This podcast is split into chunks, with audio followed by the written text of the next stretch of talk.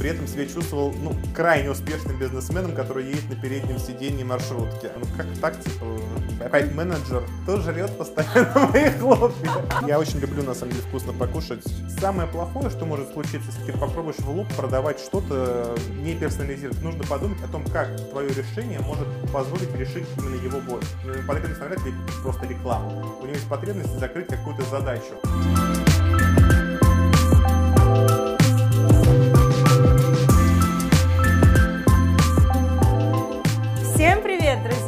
Подкаст «Мама, я в рекламе». Сегодня у нас в гостях Антон Афанасьев, эксперт цифрового продвижения и дата решений в компании Unilever. Антон работает в маркетинге и пиар больше 16 лет и имеет за плечами опыт работы в банковском секторе, издательском деле, медийном агентстве, огромный клиентский опыт, был сооснователем локального цифрового агентства и создал свой собственный проект под названием Client Insight – Привет, Антон. Привет, привет. Привет. Антон, мы знаем, что ты начал работать еще когда учился в колледже. То есть это такой тинейджерский возраст. Расскажи, с чего ты начинал, какой была твоя первая работа? Когда еще учился в колледже, очень хотелось быть как-то причастным к бизнесу, быть деловым. И не помню уж где точно, то ли друг нашел где-то вакансию, то ли я увидел бумажку на стене, где приглашались э, студенты на гибкий график э, с хорошим заработком. И только когда мы уже приехали на само собрание, мы поняли, что речь идет о компании Oriflame. Ну, для меня на тот момент эта компания ничего, ну, название ни о чем не говорила, об этом, о всех подробностях я узнал уже чуть позже, когда получил буклет, понимание того, что мне нужно продавать продукцию для того, чтобы расти. И в какой-то момент я даже думал, что ну ладно, с чего-то можно начать. Помню, что после первого собрания, это была зима, мы ехали с товарищем после вот этого, одного из этих собраний, после первого, обсуждали, как мы будем привлекать э, сотрудников в свои эти мифические отделы, э, от, откуда мы их будем брать, чтобы создать под собой ну, своей собственной команды. Я помню, я надел отцовскую дубленку, которая мне была великовата даже, и при этом себя чувствовал ну, крайне успешным бизнесменом, который едет на переднем сиденье маршрутки. Помню, там была очень забавная история. Я ходил на курсы английского языка в колледже соседнем, не так далеко от моего дома находился. Я помню, пока я шел к э, аудитории, где мне проходило занятие, я специально прошел через большой коридор и там все обклеил бумагами А4, которые предварительно распечатал с приглашением э, студентов на работу к себе. И даже, кстати, как ни странно, я потом получил даже какой-то отклик, несколько людей пришли на очередное собрание э, вот этого клуба, но никто, правда, не задержался. Другая смешная история была, когда мы встали с моим другом в 5 утра, договорились специально, чтобы объехать все основные а, остановки, которые находились у нас на районе, и обклеить их а, объявлениями о, том, что мы принимаем на работу там, ну, молодых людей, студентов, для того, чтобы в дружный наш успешный коллектив привлечь аудиторию. А, мы проехали, наверное, остановок 5-6 в разных районах, а, где было метро, где были основные скопления людей. Заклеили все а, этими маленькими объявлениями. Помню, клеик этот карандаш, как он, карандаш? Да, да, карандаш да. называется. Руки, причем ну, мороз, как бы холод, все это неприятно, еще этот клей. И в итоге после этого нашего выходки мы поехали по домам, поспали по часу.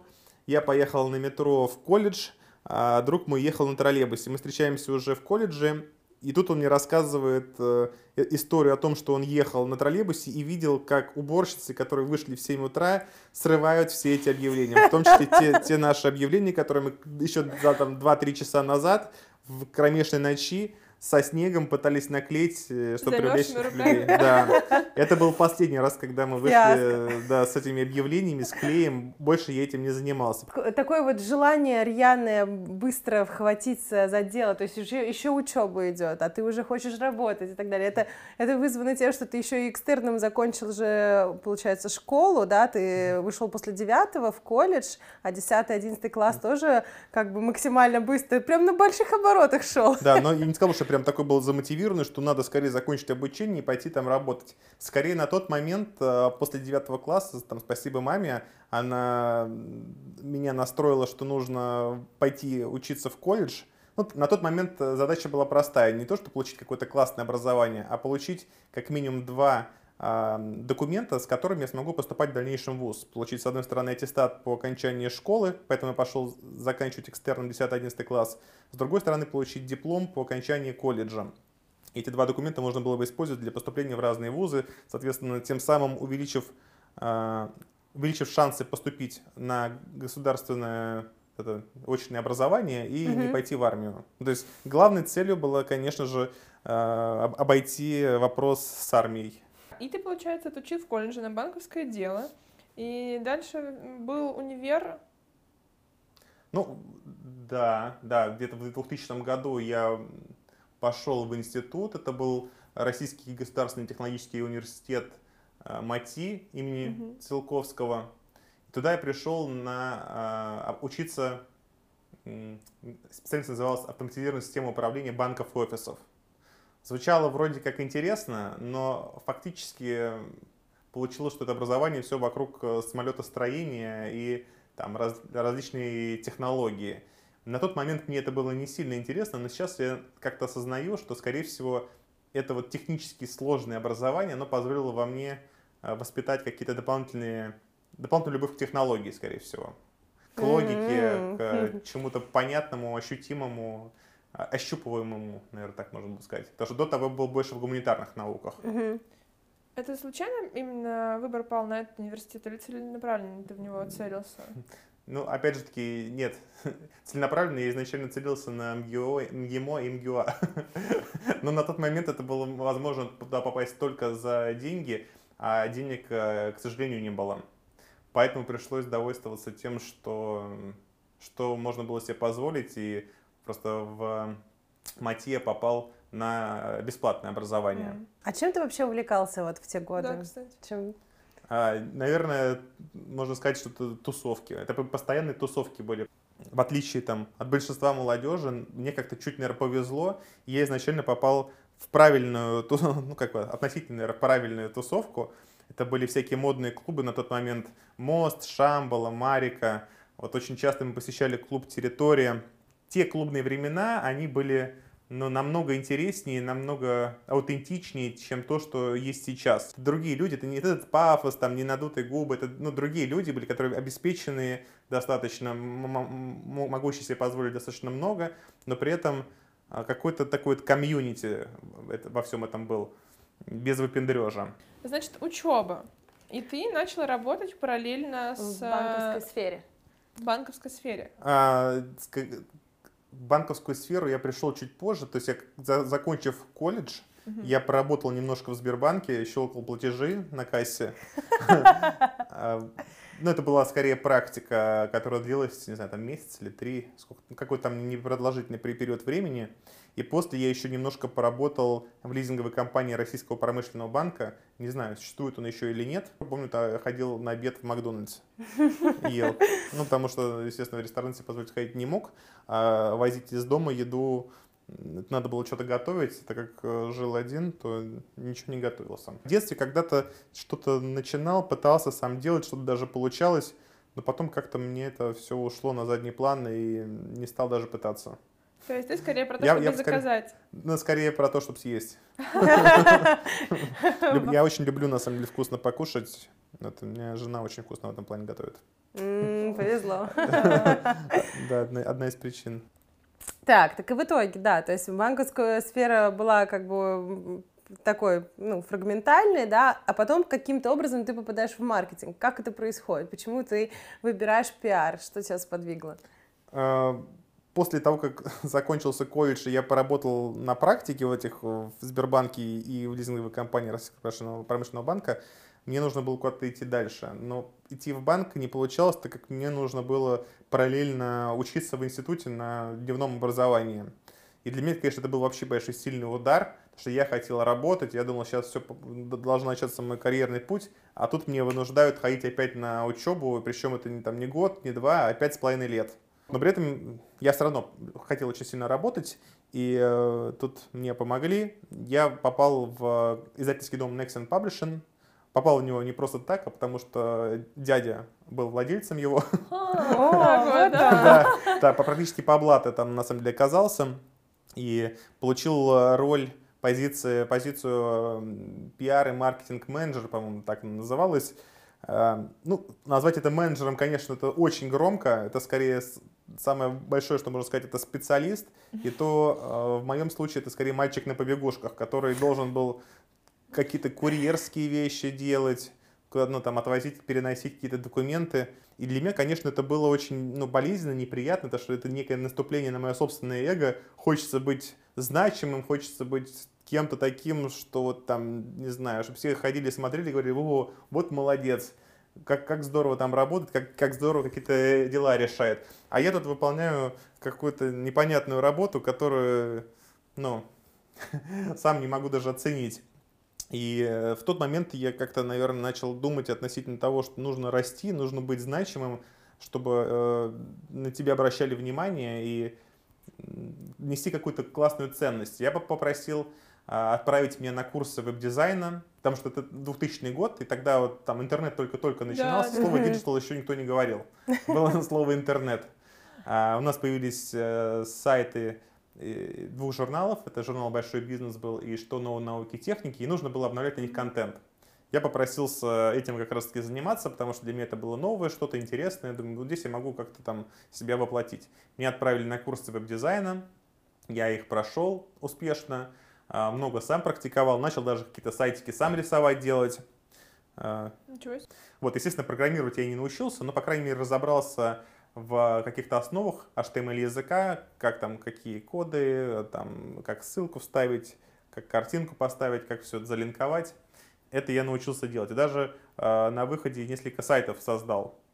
Так, а в итоге э, ты прошел эти курсы, и ты стал, по сути, отвечать за контент на вот Ну, ваших том сайтах, числе, журналах. вместе с тем, что я занимался курьерством, заказом обедов, и плюс еще занимался тем, что управлял контентом на сайте. Именно по этой причине захотелось расти дальше, и случился переход в медиакрат. Нет, Медиакрат э, я перешел только по той причине, что издательский дом Nexon Publishing был куплен а, издательским домом АСТ, по-моему, так называется. У них уже был свой штат людей, и, соответственно, не особо они нуждались в сотрудниках из предыдущего э, и, э, места работы. Соответственно, лю- люди разошлись. И э, так как большая часть команды пришла в Медиакрат, меня тоже позвали. Вот. Но там я не очень долго работал, там, по сути дела, похожая была деятельность, нужно было представлять журналы, часто посещать различные, что было здорово, посещать различные мероприятия интересные, где э, рассказывать э, людям про журнал и, соответственно, тем самым генерить базу подписчиков. Это была основная, пожалуй, работа. Плюс, помню, там было несколько у меня проектов, э, где я пытался организовать какие-то на бартерных условиях, договориться о чем-то дополнительном. Где-то стойки поставить в каких-то ресторанах, где-то ба- бартерную кредитную линию в каком-то ресторане открыть за, за за счет рекламы внутри здания, чтобы в последующем продавцы могли приходить и приглашать туда своих клиентов и, соответственно, продавать там рекламу, э, кормя клиентов на бартерные деньги с этой кредитной линии. Прекрасно. Да. Вот это вот это вот схемка. Да, да, да. Сейчас было бы тоже очень удобно. Для меня этот, ну, пиар, слово пиар, оно все всегда именно ограничивалось тем, что надо сделать все, но чтобы это было все бесплатно. Вот туда постоянно и бартер попадал, и какие-то варианты получить подписчиков, и э, попасть на разные мероприятия, где представляют журналы. В принципе, таким вот через одно из таких мероприятий как раз таки познакомился с руководителем пиар и маркетинга компании кассир.ру, которая меня пригласила в дальнейшем э, в эту компанию.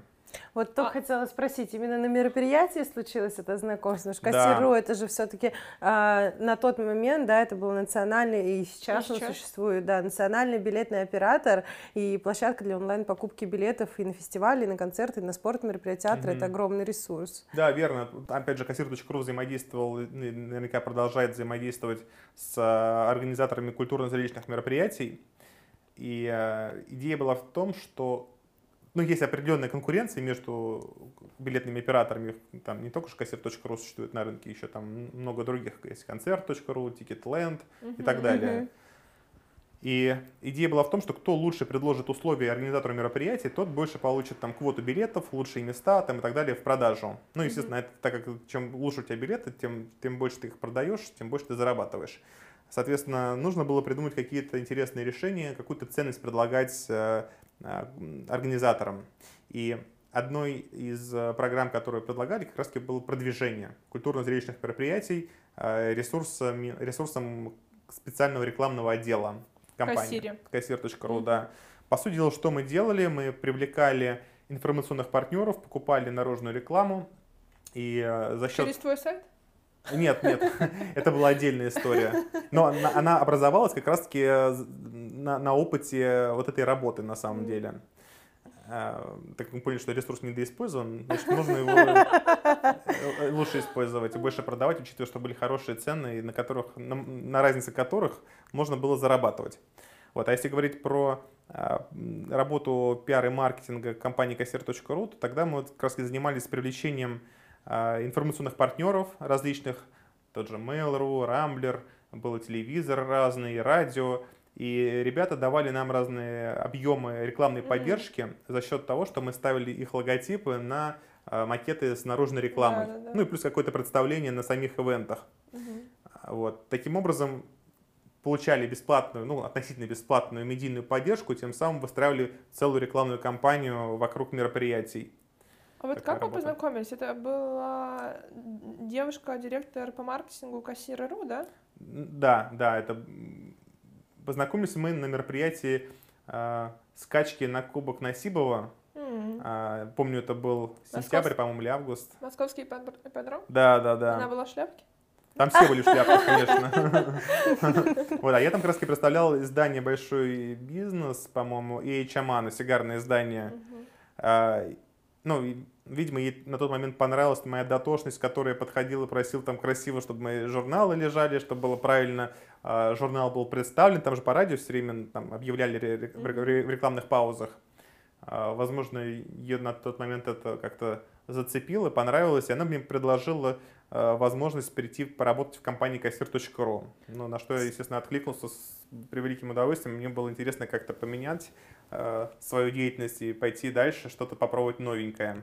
А ты, она к тебе сама подошла, получается? Да, вот ну, тоже интересно. Мы с ней как бы работали, она, она представляла как раз таки эти скачки на Кубок Насибова, а я представлял журнал, издание. Mm-hmm. То есть я был на стороне этого информационного партнера, который предлагал э, рекламные модули взамен на то, что издание будет представлено в рамках мероприятия, mm-hmm. чтобы привлечь подписчиков. То mm-hmm. есть был с другой стороны баррикад. А вот она была как раз и заказчиком. Да. То есть ты, грубо говоря, хорошо выполняла свою работу, она заценила это и сказала, а давай ко мне. Да, да, да. Вот. Потом в последующем были какие-то изменения внутри компании, я уже вырос, сам занял позицию э, руководителя отдела, кассир.ру, да, занял позицию руководителя отдела пиар и маркетинга.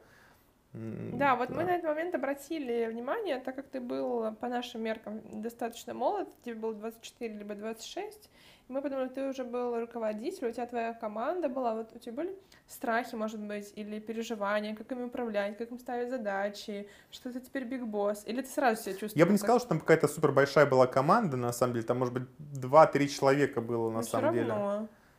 Uh, ну, не, я сейчас пытаюсь вспомнить, но что-то не было, мне кажется, каких-то особых страхов, потому что работа была достаточно понятная, и там на протяжении трех лет, что я работал в компании, она не сильно менялась ну, за исключением каких-то нововведений, потому что там все больше и больше про интернет было. Помню, первые запустили во ВКонтакте возможность, ну, то, что возможность, а анонсирование мероприятий, там, делали страницу, на которой выкладывали э, события, которые планируются в скором времени там, в Москве, билеты на которые можно было приобрести на кассир.ру.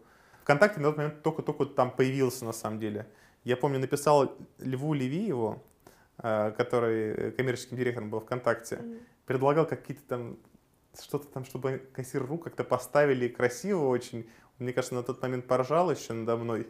Потому что они уже тогда понимали, что каким ресурсом они, ну, ребята там владеют с Павлом Дуровым, там, с Ильей Перековским, со всеми, mm-hmm. с братьями Перековскими. И, э, наверное, какую-то там мне сумму такую зарядили, что я сказал, да, что у нас таких денег вообще никогда не, не было. Там несколько десятков миллионов рублей, по-моему, э, была речь.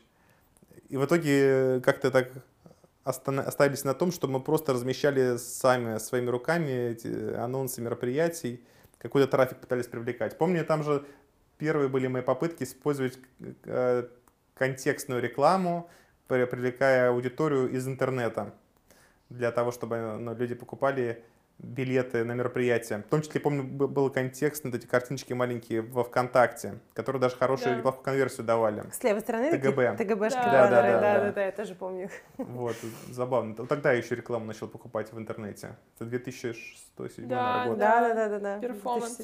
Да.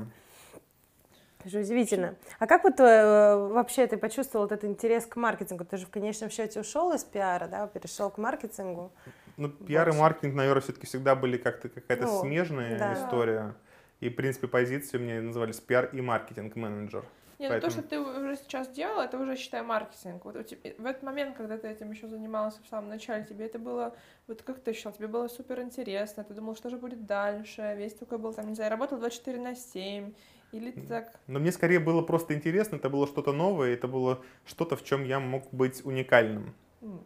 Ну, потому что мало кто в этой области понимал, не было экспертов а очень сильных, и я пытался, наверное, в эту нишу как-то влезть по максимуму, для того, чтобы научиться и как раз чем-то выделиться.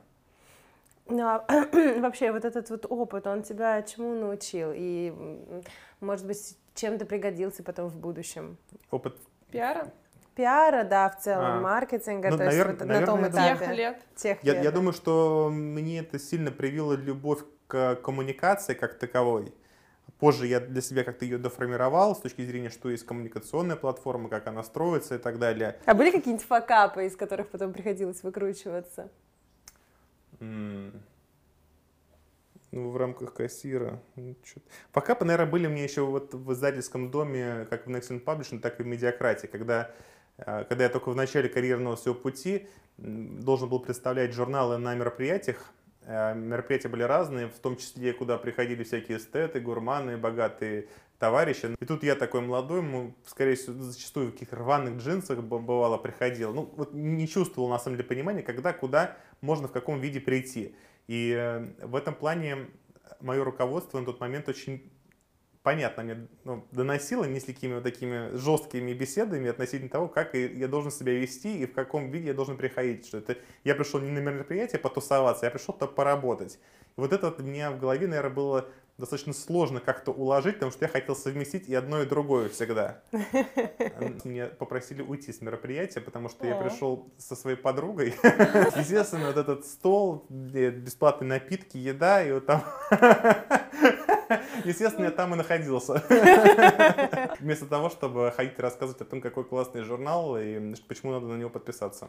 А вот сейчас уже, если переместиться на секунду в текущее время, когда к тебе подходят на конференциях, ты вспоминаешь себя в те годы, что вот Конечно. Буду я... не сходить, снисходительно к ним относиться, да? Знаете, вот я даже ну, зачастую вижу людей, которые попадают на клиентскую сторону, чувствуют сразу, как к ним относятся там, ну, индустрия. Трепетно. Да, типа, вот там, а можно ли там из серии с вами познакомиться, пообщаться, там еще что-то.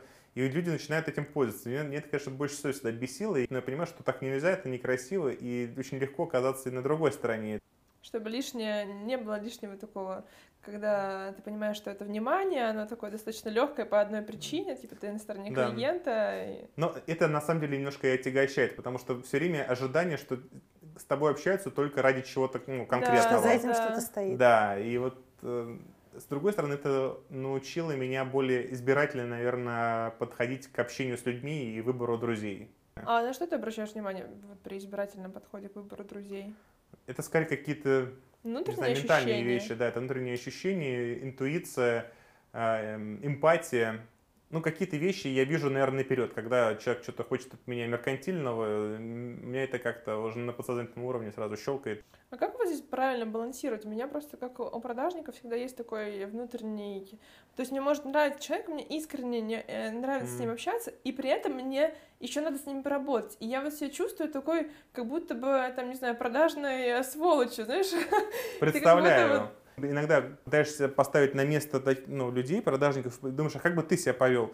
И, честно говоря, даже сам для себя не могу ответить на вопрос. Я понимаю, что чувствует человек, которому пришли продавать, И, а если ты находишься в позиции продажника при этом, оно вообще вот прям такой внутренний диссонанс, и непонятно даже, как это и лучше. Наверное, через какой-то... Попробовать все-таки сначала найти общий язык, найти общие интересы и э, попробовать выстроить линк на человеческом уровне, через который уже поняв, каковы потребности а, вот этого потенциального заказчика, как ты на эти потребности можешь ответить. То есть самое плохое, что может случиться, если ты попробуешь в лоб продавать что-то не персонализированное. Надо даже сейчас вся реклама становится персонализированной, построена mm-hmm. на дата на data-driven. То есть в данном случае в, в отношениях э, между продавцом и клиентом очень э, важна как раз тоже вот это получение сигналов правильных в виде данных для того, чтобы осознать, а какие есть потребности у человека. То есть у него потребность навряд ли купить просто рекламу. У него есть потребность закрыть какую-то задачу. Угу. Задачу, э, которой привязаны его внутренние KPI наверняка ну, в организации. Значит, нужно подумать о том, как твое решение может позволить решить ну, на несколько шагов вперед именно его боль. Просто до, до сих пор, ну, почему-то даже Client Insight у меня появился, потому что mm я вижу, что рынок э, зачастую, там, представители рынка, они не понимают, что нужно клиенту каком виде это лучше преподнести? Нет, это правда, рынок нужно образовывать, но и вообще, на самом деле, нужно, мне кажется, стирать границы, то есть есть такая какая-то, значит, есть какой-то негласный регламент того, что клиенты — это нечто недосягаемое, с ними общаются агентства, а площадки должны идти только к агентствам, вот пока рынок не научится друг с другом говорить, да, и вот отодвигать вот эти все формальности, какого-то понимания и прогресса в этом смысле не будет, все так и будут ходить и доносить там свое видение, да, не вовлекаясь и не понимая там обратную сторону. Ну, Поэтому... Я не сказал, что прям все, потому что мне очень, очень многие люди, с которыми я общаюсь с рынка, а, они слышат, и, и цель их встреч а, как раз встретить, услышать эти самые проблемы, чтобы uh-huh. дальше прийти с предложением, с каким-то решением. Но это в основном касается, на самом деле, крупных каких-то паблишеров. Uh-huh. Какие-то игроки поменьше, они зачастую все еще пытаются сказать, что мы вот предлагаем какую-то супер уникальную какую-нибудь площадку, не знаю, с уникальным контентом, поэтому обязательно вам нужно какой-нибудь спецпроект или что-то там у нас разместить. Мы ушли в полемику. Да, возвращаемся. Да, возвращаемся назад. А, то есть ты работал в кассир.ру три года, и потом внезапно ты становишься соучредителем э, локального цифрового агентства. Расскажи, что это вообще, как родилась эта идея и чем конкретно занималось агентство? А, да, на тот момент как бы, опять же таки, как вот в самом начале моего карьерного пути, когда я думал, что я бизнесмен, э, работающий в, юни, в не в Unilever, а в Reflame, вот, а, появилась очередная какая-то маниакальная мысль, что все, пора работать самому на себя. И вместе с партнером а, мы решили создать такое а, агентство, тем более, что там был э, клиент, это была Анастасия Стоцкая, она выпускала новый альбом, и нужно было сделать продвижение в интернете этого самого альбома. Помню, что для нас это был первый миллион рублей, и мы подумали, ну все, теперь начнется бизнес. На самом деле мы очень круто сделали проект, э, помню, медийку покупали, и контекст сделали, сайт сделали. Эм, ну, сейчас, сегодня, конечно же, все можно, могло выглядеть намного интереснее, но на тот момент, я считаю, мы с задачей справились более чем красиво и адекватно. По крайней мере, э, заказчик был доволен. Вот. Чуть позже мы стали больше фокусироваться на разработке сайтов, порталов. Э, для издательского дома C-Media много всего делали. Какие-то были там проекты даже для Билайна. Вот. Ну, в основном это все была разработка. А, много, конечно, шоу-бизнеса. Потому что как у меня, так и у партнера были контакты с предыдущих мест работы э, именно с шоу-бизнесом то мы для них тоже очень много всего делали. В большей степени сайты разные. А что сподвигло тебя в итоге вернуться в наемную работу? То есть следующее, следующее место, компа- место работы было Initiative, это крупнейшее агентство. Да. И вот как случился этот переход? А, ну, тут хочется, кстати, сказать интересную штуку, что мне никогда не... Ну, то есть куда бы я на собеседование не приходил, меня никогда не принимали.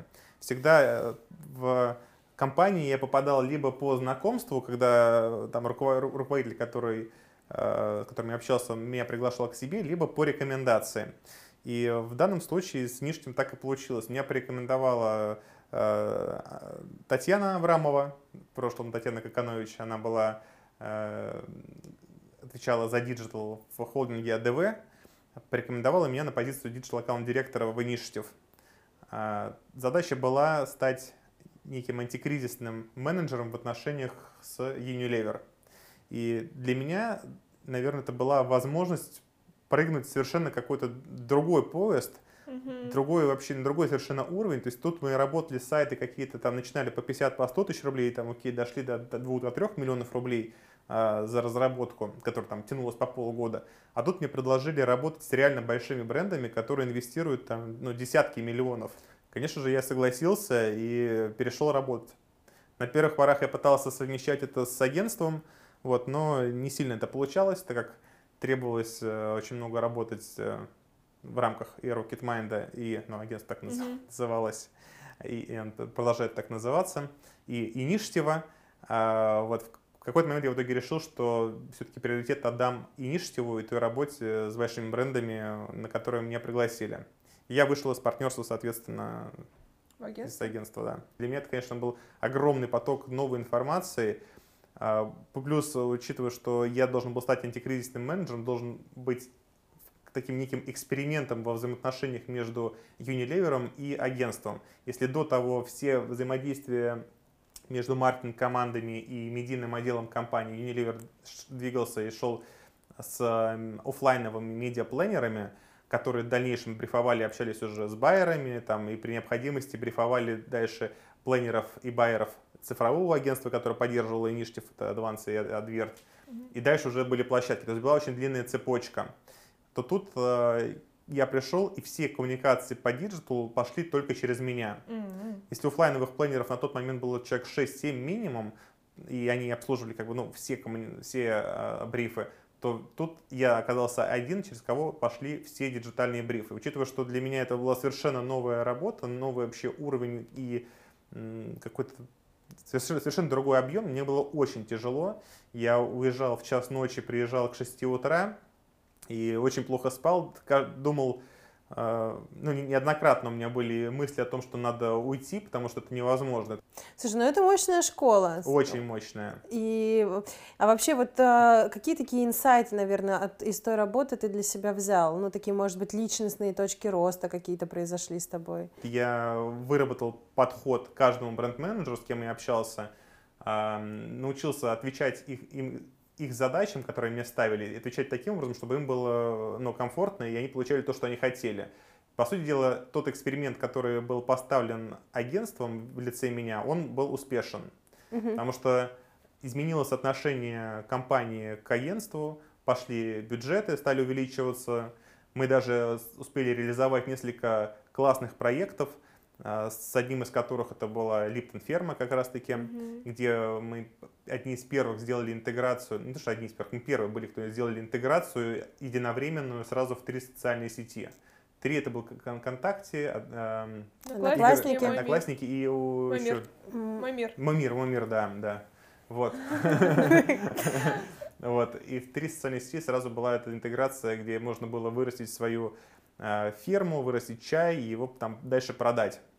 Мне даже потом отправили э, с этим кейсом в Канны в том же году. Было это очень приятно. Почувствовал себя звез- звездой рекламного рынка? Да, да, на тот момент, я на следующий, тогда, это был первый год, когда я посетил конференцию «Измени сознание», А, а где она была тогда? Это был Вьетнам, это было очень круто, познакомился с кучей людей, э, с- ну, с которыми до сих пор очень сильно дружу. Вот это Здорово. было, был такой прям ударный год, на самом деле, очень много изменений интересных было. Ну, Тот- тем перевернулось все, мне я, кажется. Да. только, я только хотела сказать, тот, тот новый поезд, в который ты прыгнул Да, на, на да. больших оборотах, Да. умчал тебя очень далеко. Так Да. оно и было на самом деле. А вообще вот этот вот, а какие, ки- ну, ты, э, мы затрагивали тему оцифровывания KPI, да, вот ты пришел, новая сфера вообще, новые задачи, объемы огромные, да, и при этом как бы наверняка перед тобой стояли какие-то, ну, понятные KPI. Насколько тяжело было, ну, их выполнять или э, и насколько они были понятны даже, наверное, вот такой вопрос. Ну, как, если мы говорить конкретно про Initiative, то на тот момент моя глав, мой главный KPI был сделать так, чтобы выросли бюджеты. Мгм. И чтобы клиент был доволен э, тем, что происходит э, с точки зрения digital а, в, ну, как реализуются брифы, как, э, что получает компания Unilever на выходе с точки зрения проектов, инноваций, а, и удовлетворение маркетинг команды. Угу. И не сказать, что это какой-то прям измеримый, ну, кроме как деньги, да, деньги понятно, но у меня не было четкого таргета, что тебе нужно там сейчас столько-то миллионов рублей, тебе надо, чтобы было столько-то. А, я скорее просто делал все, что я могу, и это все, что я могу, оно в итоге вылилось в очень значимый рост, на самом деле, денег в сторону агентства. А что именно делал? Как бы что вот конкретно ты такого изменил, крутого сделал, как настроил все, весь этот да. процесс? Наверное, очень много я просто замкнул, ну, не совсем правильно замкнул на себя с точки зрения переваривания брифа.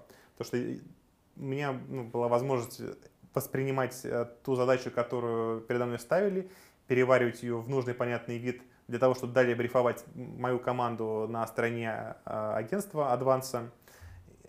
Команду медиапланеров там было порядка 8, там даже больше человек, которые занимались уже непосредственно э, брифованием байингового отдела, а те брифовали уже э, площадки сами. И потом в обратную сторону, когда мне приносили результат, сначала я его оценивал, и уже когда я увидел, что да, это соответствует тем Твоим. требованиям, задачам, которые передо мной поставили, угу. я его отдавал, соответственно, клиенту.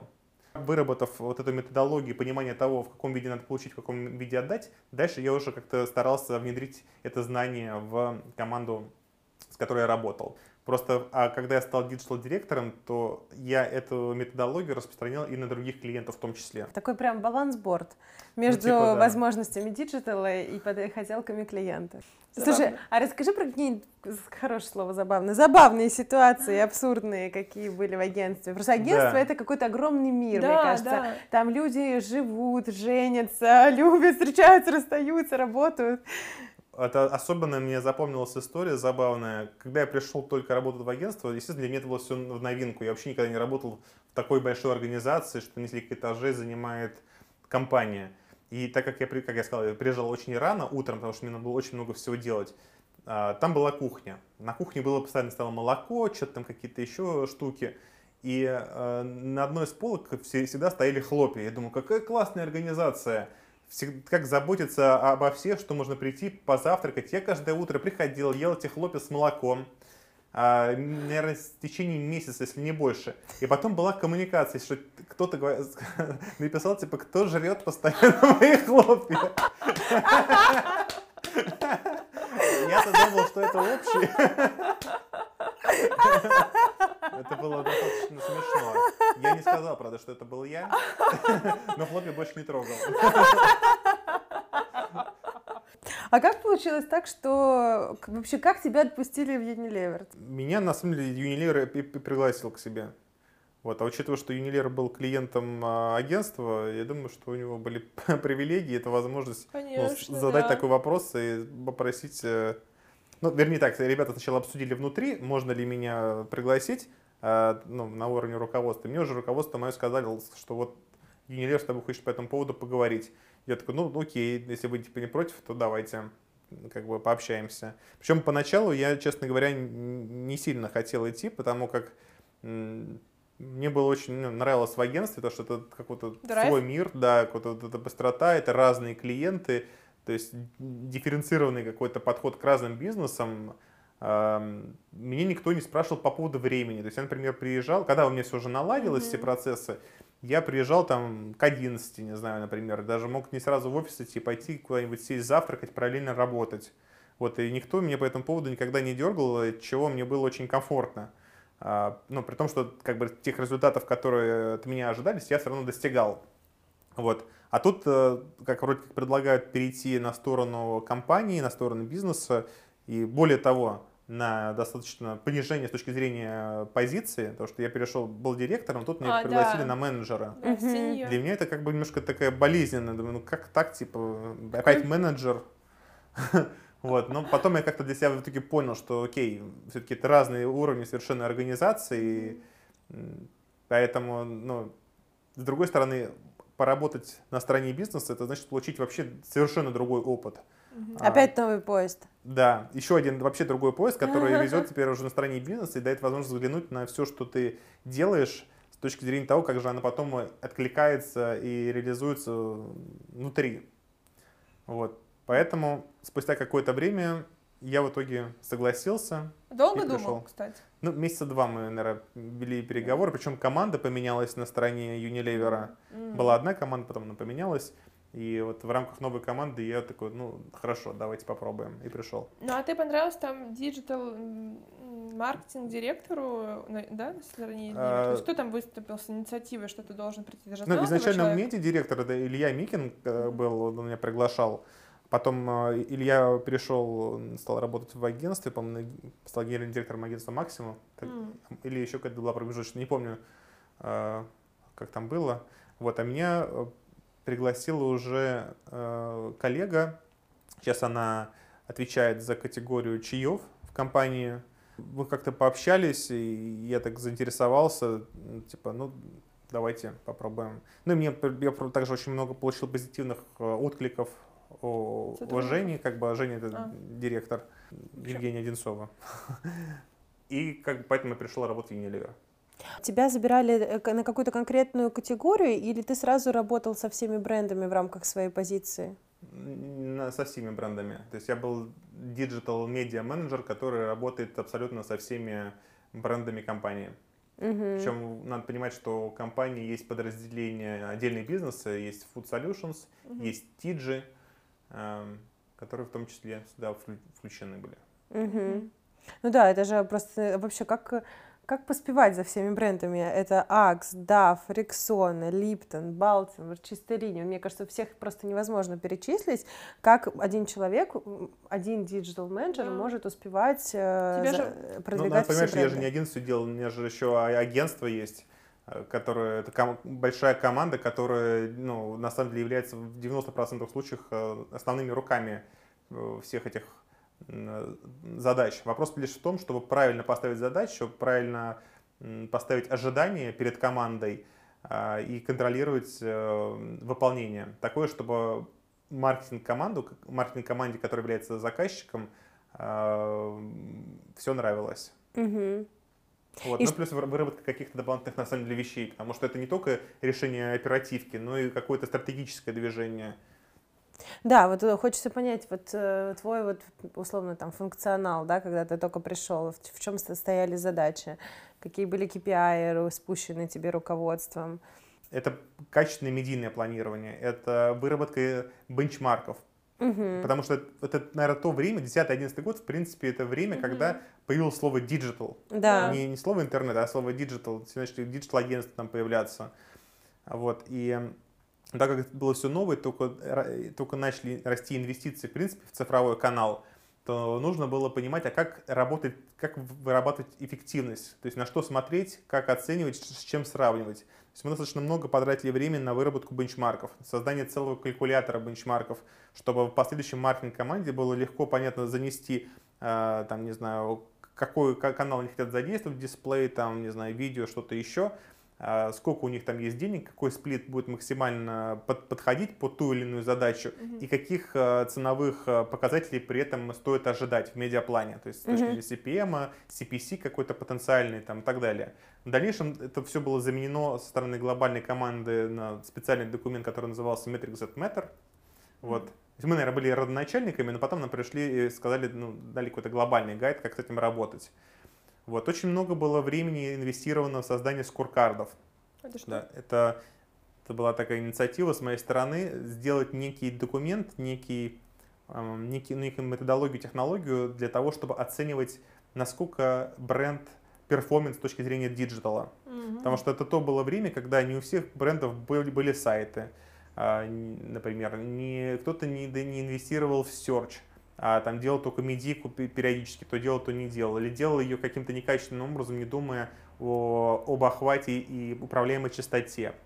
А, Какие-то другие еще аспекты. Это была огромная табличка с кучей разных параметров, по которым мы оценивали каждый бренд и вырабатывали э, какие-то лернинги и ну, задачи, перед, которые ставились бренду, над чем стоит поработать в следующем периоде, для того, чтобы поднять свой процент performance а. И вот этот э, отчет, он э, подавался уже вице-президентам, которые смотрели о том, насколько э, каждый из брендов в их продуктовых категориях хороший или нехороший с точки зрения диджитала. Дальше я переключился на работу с креативными диджитальными агентствами, чтобы выработать некое понимание четкой коммуникации, коммуникационной mm-hmm. платформы. Потому что у нас очень долгое время была проблема с пониманием слова инсайт. Но для этого я сам очень много учился, ходил на разные курсы, воркшопы, где изучал, что такое стратегическая коммуникация, построение коммуникационных платформ и так далее. Но за счет э, этих знаний, за счет того, что как-то много работал с нашим цифровым полом и внедрял им понимание того, что хочется видеть э, в качестве результата брифов, на которых при, при, приглашают в рамках тендеров, у нас стали появляться реально крутые проекты, которые 360 градусов покрывали разные каналы и при этом внутри себя имели очень интересные инсайты. Так, например, появился э, классный проект для бренда Axe, Axe Apollo. Мы делали, по-моему, в 2015 что ли, году, когда мы отправляли ребят молодых в космос с интересной коммуникацией, где ну, э, там нам агентство э, был Саша Семин и... Вот и Семин? А? Он, он тогда не был еще вот с Семеном. Да, Делюкс, вместе с Жорой, соответственно, а, они к нам пришли, вот они предложили эту крутейшую коммуникацию с идеей о том, что был некий специальный видеоролик для жен космонавтов, посмотрев которую жены космонавтов э, там не, не могли, не хотели э, Ходить налево. Ходить налево, да, только ждали своих э, мужей-космонавтов, которые улетали в космос на какой-то длительный период времени. И тут случайным образом этот ролик вдруг оказывается в сети, э, на YouTube. Мы его специально там сделали психоделическим, все моргало и мигало с 25-м кадром, там, с еще другими кадрами. И э, якобы, ну там история, легенда такая, что этот ролик увидели, увидело женское население страны, и все, им больше никто больше не нужен, только космонавты. И, и вот сейчас тут раз приходит бренд Акс и говорит, парни, мы знаем решение, мы выбираем и ищем того самого, который полетит в космос и решит эту проблему с продуктом Акс Apollo, соответственно. Вот. И дальше там началась разная история о том, как мы делали конкурсы, мы приглашали космонавтов реальных. А конкурсы были как в онлайне, так и в офлайне. Но самое главное, что вот эта куча всякого engagement, куча разных активностей, которые вовлекали аудиторию, они имели в рамках себя четкую понятную платформу, идею, почему и зачем. И это то, чего на самом деле очень зачастую не хватает брендам в их э, проектах и коммуникациях. Другой проект, который мне очень нравится, который мы реализовали, это была э, Рексона Непотека, которая до сих пор на самом деле жива, и каждый год мы ее реанимируем, запускаем заново. И идея тут возникла на основе того, что э, в кризис больше всего страдает э, молодое население, которое бегают, стараются, что-то там работают, имеют кредиты, ипотеки, и это все надо как-то закрывать. И тут раз кризис, и, естественно, они пострадали больше всех. Но за счет того, что они много двигаются, они много потеют. Соответственно, а бренд, как раз таки продукт, он решал эту проблему с помощью специальных, ну, на тот момент э, в коммуникации было этого Motion Sense, специальные капсулы, которые за счет того, что ты двигаешься, они там расхлопываются и позволяют тебе не потеть и двигаться mm. еще больше и больше действий делать. И у нас была идея такая, что типа двигайся больше, накапливают эти баллы, а эти баллы мы дальше конвертируем в погашение твоей ипотеки или твоего кредита. Вот. И вот тоже сильная достаточно коммуникация, которая в последующем из digital переросла даже в телевизор. Вы реально компенсировали? Да. Как? Да. Как ну, люди нарабатывали, набивали, ну, за счет движения. То есть разные инструменты используются. Где-то мобильные приложения, где-то какие-то трекеры.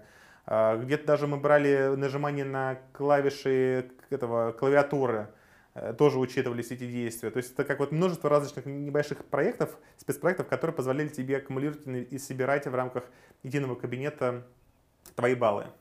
А потом они прям формировали, ну, в реальные да, деньги Да, да ну, там одной девушке прям полностью покрыли ее ипотеку. Она там Серьезно? Прям, да, да. Ничего себе. Ну, как бы... Это сколько ж потеть надо было? Ну, естественно, как бы мы не, не то, что прям всех-всех покрыли, но да. тот, кто у нас был самым активным, тот, кто, естественно, получил призы и закрыл свои кредиты. CRM-платформа, которая да. позволяет смотреть и отслеживать ту аудиторию, которая там участвует в проектах и реактивирует ее, чтобы она участвовала в новых угу. проектах. Безусловно, в этом направлении движение есть. Ты думаешь, что будет такое, знаешь, как у, например, Rolls-Royce есть, тот, например, кто покупает всегда это Rolls-Royce, его самый любимый клиент, там его приглашает на все открытия, так и тот, кто купил большее количество дезодорантов, да? Да, да, да. Завод его, мы сейчас покажем ему что-нибудь. И вынесем ему суперпресс. Да. Годовой запас. Да, да, вот, ну, блин, про кейсы вообще очень интересно. А вот еще, ну, в целом, э, есть ли какие-то проекты, которые вот ты вот оцениваешь как супер важные в Unilever, да, которыми там больше всего гордишься за все это время работы, ну, за рамками кейсов, понятно, какие-то, может быть, внутренние истории. Ну, я, наверное, бы сказал бы о построении дата экосистемы внутри. То есть для меня это прям супер важный проект. А, еще в 16-15 году запустил в Unilever в российском CRM-систему. В 2015 году мы подключили еще туда DMP. И это Почему я об этом говорю? Потому что в те времена об этом еще никто не говорил, да, никто да, не запускал да, такие вещи. Да, и уже, опять же, в 2015-2016 году мы соединили CRM и DMP, то есть тем самым не то, что мы имели только персональные данные аудитории, но еще и знали э, поведение людей в интернете, то есть два этих идентификатора мы соединили mm-hmm. и видели, ну, получили достаточно серьезный инвентарь, который нам позволил а, уже на тот момент строить эффективные с точки зрения охвата и частоты рекламные кампании, делать атрибутивное моделирование, понимать, какой микс различных а, каналов, форматов давал нам большую конверсию. И э, опять же, на, тех, на те аудитории, которые давали нам конверсию и конвертировались в транзакции мы смогли выстраивать в том числе еще и look-alike модели за счет этой экосистемы. Действительно, это ну, очень крутая штука получилась. Вот единственное, что в 2018 году к нам пришли, пришла глобальная команда и сказала, что теперь мы переходим на глобальный стек. Mm. Вот, и пришлось постепенно то, что мы там настроили, отключать и превращать в, ну, переходить на глобальный инвентарь. Ой, ты, наверное, чувствовала такое большое разочарование по этому поводу, да? Да, просто, честно говоря, немножечко до сих пор его ощущаю, потому что, по сути дела, нам дали технологию, которая в России не сильно популярна, и отчасти, наверное, нужно, ну, пришлось простроить э, некий путь для этой технологии, чтобы она здесь заработала в том же масштабе, как у нас до того работал наш локальный стек. Угу. А локальный стек базировался на чьих технологиях? У вас были свои программеры, которые все писали? Нет, это партнеры, соответственно, с одной стороны это компания Connect You, CRM Solutions, угу. а с другой стороны это был DMP а, от Weborama. А, от Weborama. Да. А когда переходили, Здорово. Э, удалось сохранить вот весь накопленный багаж и ну, как-то перенести конечно. в новую платформу? Да, конечно. Ну, с точки зрения Cook там, к сожалению, не получилось, потому что это имело определенный под собой ряд проблем. Но с точки зрения персональных данных, конечно, мы всю базу сохранили. Ну, CRM, конечно, мы да. просто ну, CRM понятно. Да. Здорово, вы, наверное, были одними из первых, да, в FMCG, кто начал CRM собирать, потому что даже сейчас кажется, CRM и FMCG это все еще. Ну да, ну просто CRM это неинтересно, сейчас уже дальше больше разговоров про CDP, типа а, как да, Customer Development да. Platform, когда идет объединение и перс данных и, и кук, и либо цифровых каких-то других идентификаторов. В этом плане, да, мы были первые, и первые сделали какие-то инструменты, за счет которых достаточно серьезно повысили эффективность э, медийных инвестиций. Я в последнее время, мне кажется, месяца три постоянно слышу про CDP. Да, ну, вообще тоже все года, года полтора, наверное, уже эта история.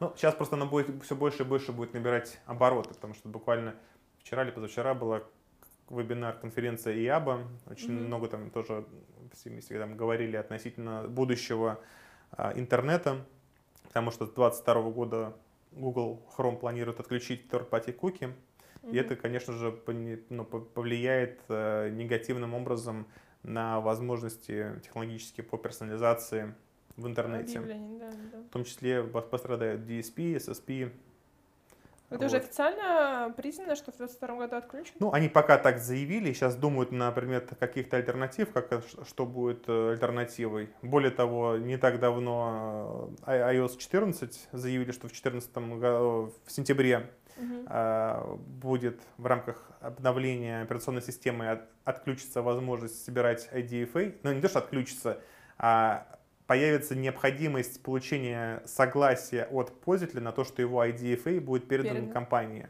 Вот, хотя вчера, буквально вчера, по-моему, это краски было, Тим Кук заявил о том, что они пока эту штуку придержат.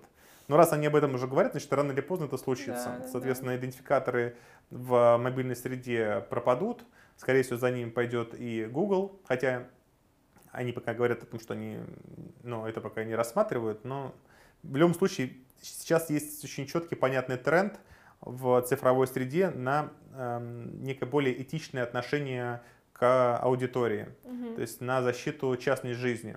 Мгм. Ну, все помнят историю с Cambridge Analytica с выборами Трампа в Штатах, А, да, да. как данные и информация из социальной сети была использована для того, чтобы сделать персонализированные коммуникации, которые дальше соответствующим образом повлияли на аудиторию. Вот поэтому сейчас компании крупные сильно боятся попасть в, в такие э, истории, и ста- каждый старается в рамках своего некого перпоза двигаться в сторону чистоты, большей управляемости со стороны пользователя своими данными и максимальной открытости о том, какие данные о человеке используются. Потому что все-таки владельцем этих данных является человек.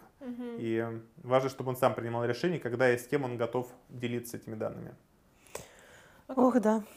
Вот что будет тогда, если так произойдет? То мы станем видеть менее персонализированную рекламу, а бренду будет сложнее, соответственно, попадать в целевую аудиторию. Это самый большой риск, который стоит за этим. Ну, да, пока- ну и меньше будет измеримости. Вот, ну, как бы это тоже в рамках этого вебинара предполо- предположил, что если ничего нового не появится, то это может еще и повлиять негативно, в принципе, на инвестиции в цифровую среду. Потому что все-таки сегодня все очень сильно сосредоточены компании на перформансе, и важно э, понимать, какой ROI ты получаешь с каждого вложенного рубля. Мгм.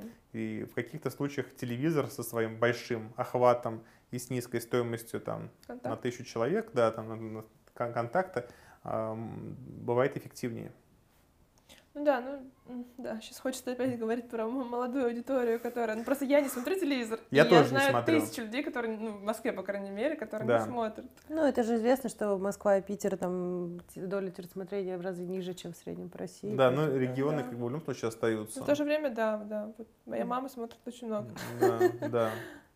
Ну, я ну, не то, что там, скорее всего, так произойдет, скорее всего, будут появляться такие новые технологии, опять же таки, технологии контекстуального маркетинга, продолжение работы с Single ID, это партнерство, потому что, в принципе, вся эта история с куками, она не то, что там все отключит.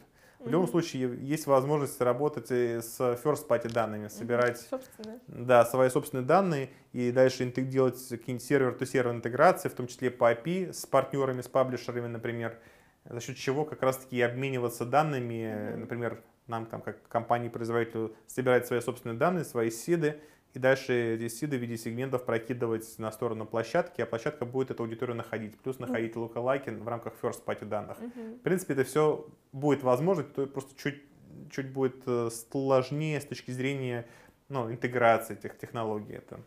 А вы сейчас, получается, проводите все рекламные кампании на, за счет обогащения своей собственной даты. То есть вы, например, в mail закидываете свою дату из CRM и таргетируете на нее, на лука-лайки и все такое. В принципе, вся, все наши рекламные активности, они идут по подходу дата-дривен маркетинга, когда мы максимально собираем э, возможную дату, Мгм. начиная от двух цифровых идентификаторов и пер- персональных данных с согласиями аудитории, а, с последующей возможностью реализовать эти данные в рамках маркетинговой воронки. То есть используя некий сценарный подход, понимая, на каком уровне воронки находится человек каждый момент времени, и предлагая ему релевантную коммуникацию, которая либо его продвинет ниже по воронке, либо там Мгм. уже конвертирует в какую-то конкретную покупку, если мы говорим про перформанс. Мгм. А если вот идти в сторону перформанса и рассмотреть э, тренд e-кома в связке с FMCG, вот э, какие у вас здесь цели, что ты думаешь по этому поводу? Потому что есть же, например, всякие озоны, перекрестки и прочее, да, Мгм. и вы можете получать от них продажи. Вы наверняка, как крупный игрок, скорее всего, это видите э, Да. Ну, доступнее, нежели другие, какие компании меньше. И э, вот как здесь правильно работать, чтобы вы могли быстрее отследить продажи? Да, все то же самое, на самом деле. Вся та же маркетинговая воронка также абсолютно применяется и на стороне ритейлера. Просто там уже все упирается в используемый инвентарь, форматы. Где-то задача будет решаться на уровне awareness, где-то уже для кон- конкретного совершения транзакции в покупку. Просто с Якомом все немножко проще, потому как а, там каждый вложенный рубль его проще посчитать с точ- с точки зрения того, сколько ты вернул обратно в бизнес. Ну, другое дело, что немножко технологически бывает с ними сложно, что не все ритейлеры готовы делиться в нужном виде информацией. Да, да. Ну, это очень история вся движется, и э, многие крупные e-com ритейлеры уже, в принципе, предлагают возможность э, про, по, по промеченным ссылкам видеть транзакции. Продажи, да? Да. А как думаешь, когда возможно будет вам как FMCG понять, э, что, вот, например, сегодня вы там селлины, селлауты смотрите, да? Вот сейчас, наверное, по селлинам и селлаутам, правильно? Mm-hmm. А вот чтобы вы сразу видели селлауты, и точнее вы даже сразу видели продажи, например, вот вы сегодня, не знаю, выпустили миллион, отправили их по разным супермаркетам или там в Яком, и вот ты уже сидишь как в Якоме, ну, то есть как бы, как, не знаю, в Гудсе где-нибудь, или даже не в Гудсе, наверное, не очень хороший пример, ну, как в Перекрестке, да, и видишь, вот сколько ушло. Как думаешь, когда-нибудь такое вообще произойдет? И... Ну, движение явно в эту сторону есть.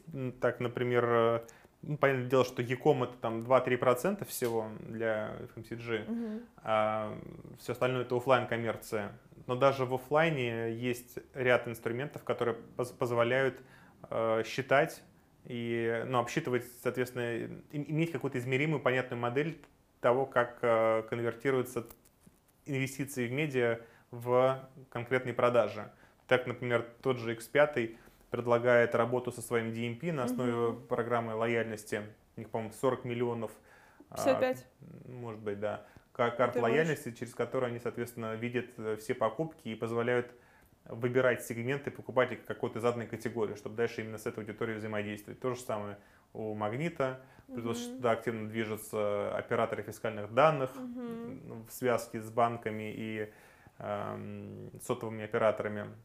Ну, вот Квант сейчас там вообще взял со следующего года эксклюзив на такие данные. Ну, в общем, движение Квант есть. у кого взял эксклюзив?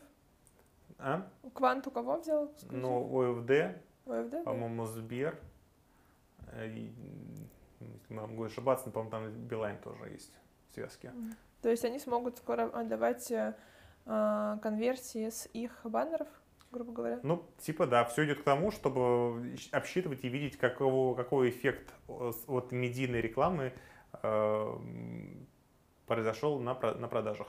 Угу. То есть видел человек рекламу, не видел, купил, не купил. Что купили жители Красной Ветки? Да. А если поговорить о перспективах, то вот э, твое видение вообще, куда мы все движемся, идем, э, рекламного рынка через лет 5-10, может быть, э, что, что, какие, как на твой взгляд, инновации, которые сейчас только зарождаются, э, они будут там лидирующими или там двигать, двигать наш рынок вперед? Да, я думаю, что в первую очередь э, главным изменением будет э, алгоритмизация всего маркетинга, то есть не, не просто кто-то будет думать, а я думаю, что это вот так, то что тут я какую-то аналитику увидел, а здесь я додумал сам. А, Все будет очень сильно построено на данных. То есть любое движение, любое э, действие, которое будет совершено со стороны бизнеса, оно будет обосновано с точки зрения цифр. Угу. И эта алгоритмизация, она должна будет пронизывать абсолютно все функции бизнеса. И тем самым это, то, о чем сегодня все говорят, цифровой трансформации – Угу. В моем видении это все-таки оцифровизация бизнеса изнутри, всех его функций, для того, чтобы страстить разные функции друг с другом, как единое целое. Опять же, надо стоит сказать, что поменяется роль агентств, потому что... Это интересно. Если, да, если, если раньше агентства были, ну, как бы исконно, наверное, чем занимались, это планировали, подбирали релевантные площадки, и как-то продумали, где лучше представить бренд и донести коммуникацию, то сегодня и, скорее, даже завтра им придется немножко измениться, потому что покупать и планировать медиа может и само, сам, сам рекламодатель. В этом уже особой хитрости какой-то особой науки нет. А вот что сложно, так это научиться использовать, разблокировать и выуживать, наверное, какие-то новые возможности, которые таятся внутри компании и за счет связок различных функций, их взаимодействия. Это то, как раз что может быть станет доступным и возможным по итогам цифровой трансформации, приведения организма, организации как в некий единый, единую цифровую среду. То есть ты имеешь в виду... Нет, то есть это, это имеешь в виду, что, условно говоря, агентства будут неким таким, ну, суппортом и консалтингом для бизнеса с точки зрения того, куда то есть анализировать процессы бизнеса и понимать, как еще их можно усилить и направить? Да, либо что с чем связать, чтобы получить какое-то новое решение, новую бизнес-модель. А, то есть такая вечная генерация новых решений, новых продуктов, э, да, на коллабораций. имеющегося ресурса уже внутри. Внутри агентства. внутри бизнеса. Внутри бизнеса. Да, все-таки агентство оно помогает бизнесу раскрыться и зарабатывать угу. больше. То есть не просто будет, как вам купить рекламу, чтобы привлечь человека, а как вам, не знаю, соединить функцию финансов, не знаю, supply chain и медиа, и на каком стыке с чего с чем вы можете получить какое-то новое решение, которое можете так-то применить и на этом заработать столько-то. Угу. Ну это уже, да, это уже другой, это уже другой level вообще. это такой... Почему сейчас агентство потихонечку уходит в консалтинг? Ты наверняка слышала про Digital Maturity Гугла. Они же совместно с BCG там, разработали mm. систему 5A и все такое. Я знаю, что у тебя Google Manufacturer сейчас запустили для как раз таки в помощь производителям как сделать так, чтобы описание продукции на страницах э, e-ритейлеров было максимально подробным, чтобы помогать больше продавать e-ритейлерам собственной продукции. Я недавно слышала, что был какой-то отчет, который как раз-таки в цифрах а, показывал, как на продаже влияет заполненность карточки, наличие mm. отзывов и вот, вот этого всего. Раз, да.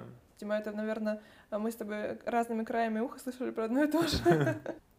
А как родилась идея создания Client Insight? Хочется что-то свое уже как-то запустить.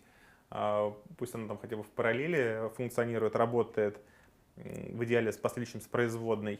Наверное, мне очень нравится придумывать какие-то новые вещи, учитывая, что, опять же, я очень много учусь, много смотрю, достаточно много вижу каких-то технологий, решений. И каждый раз, когда передо мной ставится какая-то задача, я сразу вижу для нее какие-то новые интересные решения, которые могут помочь э, в развитии там, бизнеса.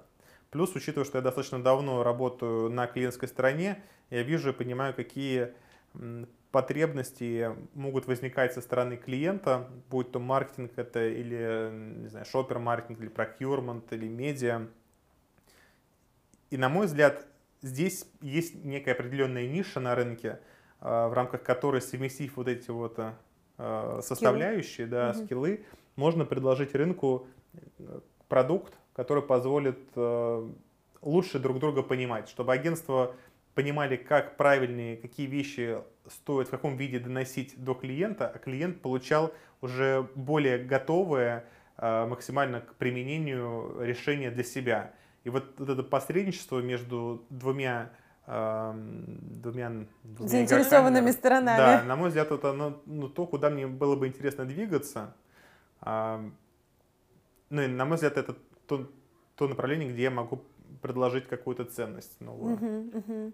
Такая некая экспертная оценка и экспертный взгляд, рекомендация для обоих участников там, с целью, ну, скорее, тут, наверное, к тебе будет кто-то один приходить, да, то есть ну, с да. одной стороны, но я не исключаю, что какой-то может быть и бизнес, который не всегда может себе позволить внутреннего э, цифрового специалиста, скажем так, угу. э, может обратиться за консультацией по выработке критериев выбора в той или иной задаче, например. Угу. А еще тема с досугом, наверное, и с тем, что вот что ты читаешь, что смотришь, может быть, у тебя есть какие-то э, любимые влоги, блоги, книги, э, каналы. каналы, да, подкасты. Да. Ну, я на самом деле не очень много сейчас смотрю видео, скорее это иногда фильмы, сериалы. Последний, например, мне очень понравился «Бойс». «Бойс» — это сериал? Да, «Пацаны» называется, по-моему, Амазон выпустил. Mm-hmm. Про плохих супергероев. Очень хороший. Вот, а так я, ну, если раньше чуть больше, наверное, смотрел, сейчас я все-таки стараюсь больше читать. Во-первых, я очень много, в принципе, ну, читаю как профессиональной литературы, так и художественной, и в том числе слушаю. Как правило, там иду с собакой гулять, я слушаю всякие аудиокниги, в машине еду, я слушаю, опять же, аудиокниги профессиональные. А, иногда, ну, реже читаю профессиональные книги, потому что читать я все-таки предпочитаю что-то художественное. Mm. Потому что, например, вечером э, перед сном для меня это прям такой мандатори 30-40 минут посвятить чтению какой-нибудь художественной литературы, чтобы отключиться и иметь возможность переключить мозг на что-то другое, его успокоить. Угу. Только это позволяет мне заснуть. Классный ритуал. Да. Ну вот, и вот я, по этому поводу есть Kindle, и я вот в нем все читаю, очень люблю это устройство, оно черно-белое, без а. этих красок чрезмерных. На мой взгляд, вообще какое-то будущее, оно за этой чистотой, за минимизацией цветов. Это даже, знаете, наблюдается в этом тренде, что сначала люди отключили все звонки, чтобы телефон не гудел. Мгм. То есть мало, ну, по крайней мере, я мало встречаю людей, у которых работает гудок. А, да. Скорее, это какие-то специфичные люди, которые ну, не из индустрии, у них. Да, да, да. может э, заработать гудок. Потом была вибрация, вибрацию тоже нахрен все отключили. Мгм. Сейчас вот вспышка, но вот вспышка вот у меня она работает, но вот она уже меня бесит. Надо найти, как она ее выключить, потому что я не хочу ее больше видеть. Я не хо- я не хочу знать, что кто звонит. Я- Если я посмотрю так украдкой на телефон, и я увижу, что будет звонок, тогда я на него отвечу. Если же я не, не узнаю об этом, то я не хочу об этом знать, что он, что он был вообще. А что можешь порекомендовать, не знаю, такой из, э, из рабочей, наверное, да, литературы? Из рабочей. Сейчас вот я, например, слушаю «Путь бизнеса». Путь бизнеса. Галия Бердикова. Вот достаточно интересно, классно рассказывает. Она в том числе покрывает, какие есть а, модели бизнеса, она покрывает вопросы э, брендинга, построения бренда, построения команды, даже бухгалтерию, там, финансовый учет. Как бы вот всецело она подошла к вопросу бизнеса. Я сейчас слушаю, и пока мне это прям очень нравится. Вот настолько профессионально человек подошел к этому вопросу. А, Мне очень нравится Владимир Тарасов. Это м, он, типа преподаватель, профессор, который основал свою школу бизнес-менеджмента и э, рассказывает, как э, быть лидером и как э, работать с, э, с командами своими. У него есть несколько классных книг, э, которые построены в форме стратегем. Форме Потому что- стратегем. Да, типа как небольшой рассказ, но в рамках, прочитав который, ты открываешь для себя много разных, находишь много разных решений и идей, которые, над которыми надо задуматься, продумать и, и дают, которые тебе дают ра- различные ответы. Там есть какие-то более жесткие, есть какие-то попроще. Э, Через какие-то метафоры он рассказывает о том, как правильно себя вести в бизнесе. То есть он, он переработал Макиавелли и, и Суньцзы. А, И- искусство войны? Да, и, и создал этот свой некий труд. А можешь назвать каких-то менторов, которые прям вот сыграли ключевую роль вообще в твоей жизни, в карьере, сильно тебя вдохновили или помогли? Наверное, это Татьяна Абрамова как раз-таки. Да, я почему сразу подумала, что, Да, скорее всего, да, да. По- Наверное, ну, просто, к сожалению, достаточно редко встречаются люди, которые могут тебя чему-то такому новому научить, построить твой взгляд, как-то показать что-то другое. Я вообще всегда ищу этих людей на самом деле. И это дорогого стоит э, найти реально интересного, качественного ментора. Мгм. Вот, но, к сожалению, не часто таких нахожу. А, У меня есть один знакомый, у которого тоже есть потребности в менторстве, и он написал одному тоже человеку, которого я знаю, который там релацировался в Штаты, у него все хорошо с бизнесами в России, и он ему посоветовал поменять э, круг знакомств. Ну да, это многие так говорят, что типа не, не тянули назад. Да, да. Антон, что дальше? Какие, не знаю, ставишь перед собой глобальные цели KPI, куда хочешь двигаться, что тебя вдохновляет? Ну, я говорил немножко раньше относительно перпоза. Мгм. Мой перпоз, он звучит как то, чтобы э, растить свою собственную экспертизу для того, чтобы в дальнейшем создавать блага для общества. Мое видение такое, что чем больше я знаю, чем, тем больше я имею этих кусочков пазла, которые я могу в разные моменты времени, в зависимости от разного контекста, сопоставить и соз- создать какой-то новый интересный продукт, который сможет э, принести какую-то пользу обществу. Я, наверное, ну, думаю очень активно в эту сторону. Что большого и конкретного и значимого я могу сделать? И ну, это, наверное, следующая моя как раз-таки цель. Что-то такое сделать. В идеале, чтобы в этом еще была какая-то определенная коммерция, которая позволит мне больше инвестировать своего времени в этот продукт, чтобы на нем же еще и жить. Мгм. Ну и, наверное, в завершении пять советов по созданию личного бренда от Антона Афанасьева. Мне сложно говорить про какие-то а, пять вот этих вот там средств, да, потому что, ну, наверное, я пока не считаю, что я достиг э, того уровня, когда мог бы прям рекомендовать и говорить, надо делать это, это и это. Это, Ну, наверное, будет перебором.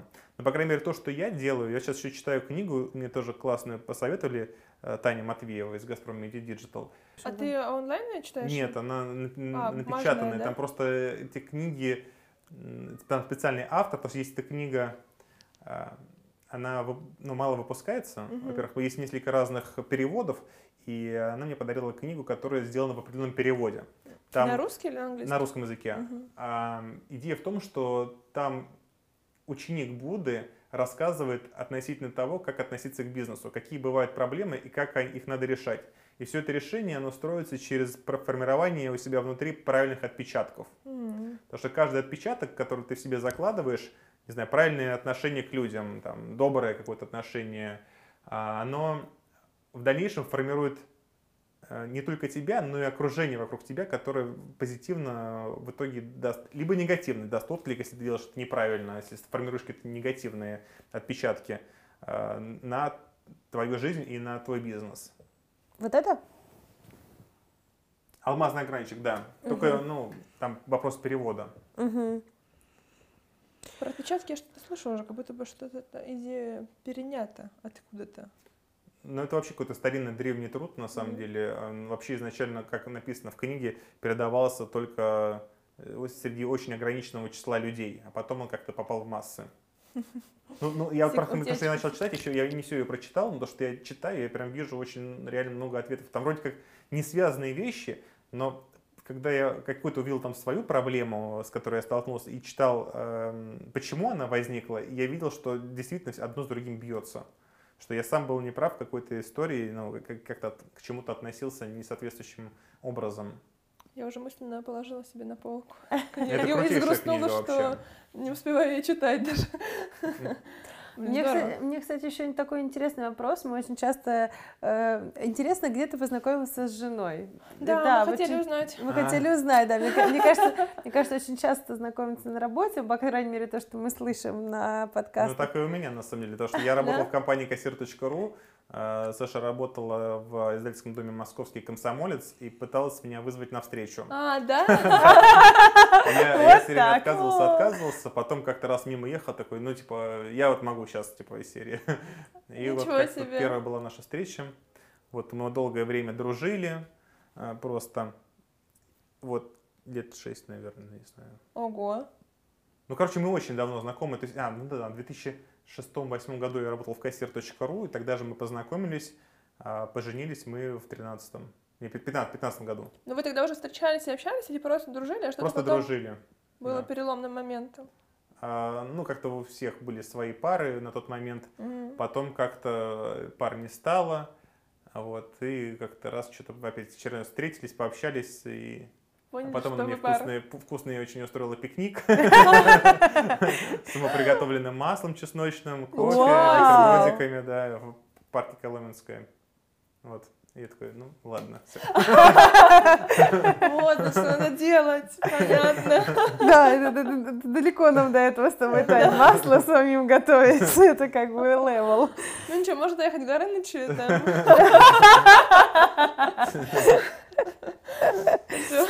И переложить. Да, Я да, почему и потолстел потом очень сильно.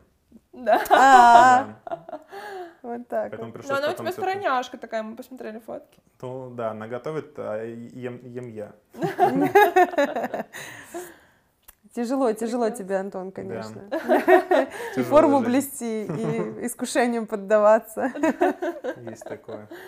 А расскажи вот еще немножко про личное. а, Для людей, наверное, которые будут нас слушать и захотят, может быть, на какие-то темы с тобой сблизиться. Вот ты нам сказал, что у тебя есть собака. Я, правда, Да. прослушала ее породу. Бордер колли. Бордер колли. Придется мне гуглить.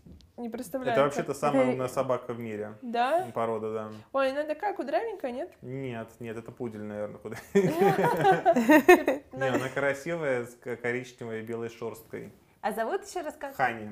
Когда ее забирали, м, посмотрели, как что там у нее в паспорте написано, было написано Хани Мун.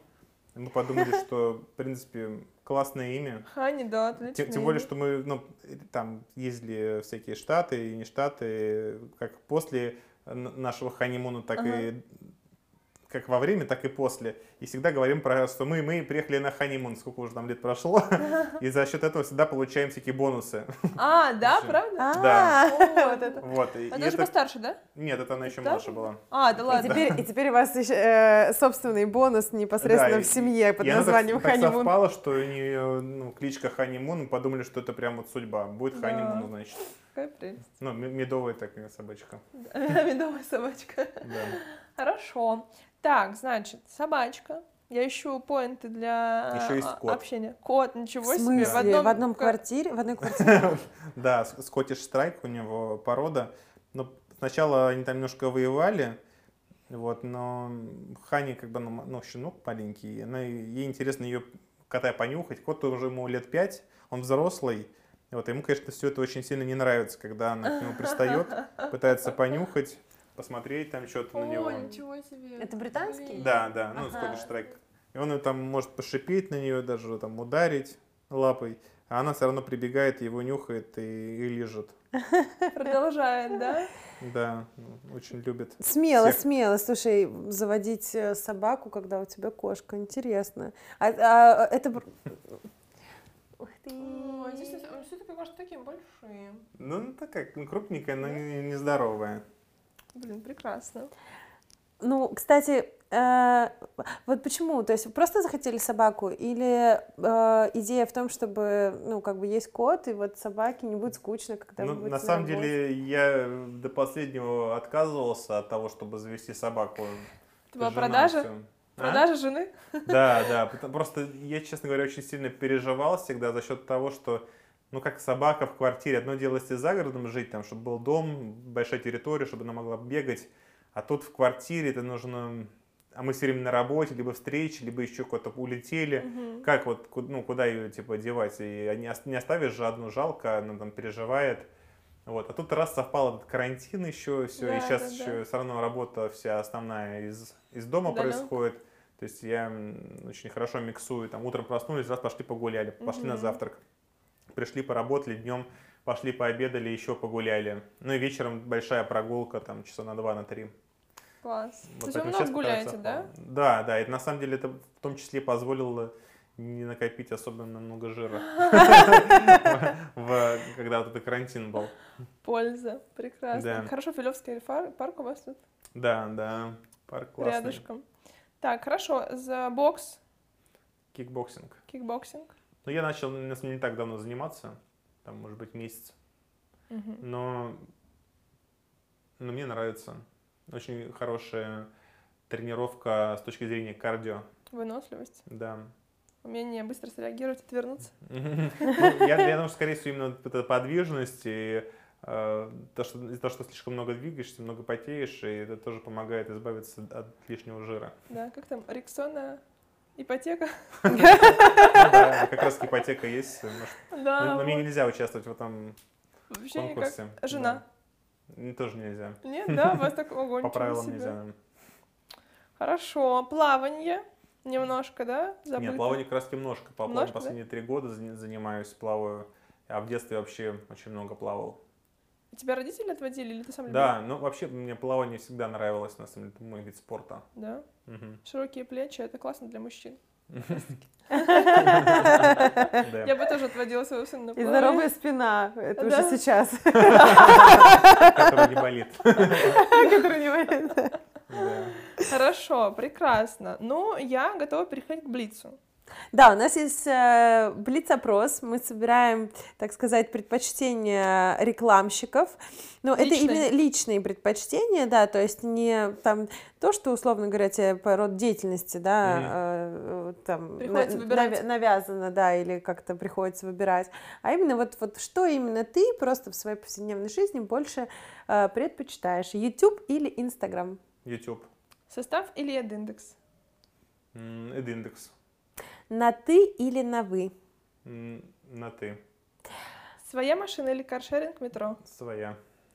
Мы помним, да, Антон любит ездить. да, Удаленка или офис? Удаленка.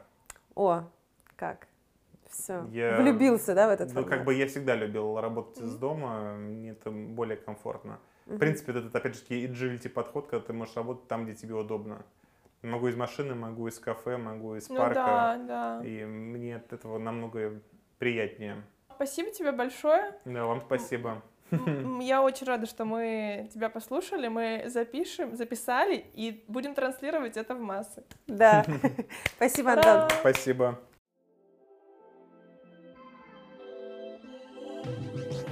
Спасибо, что дослушали до конца.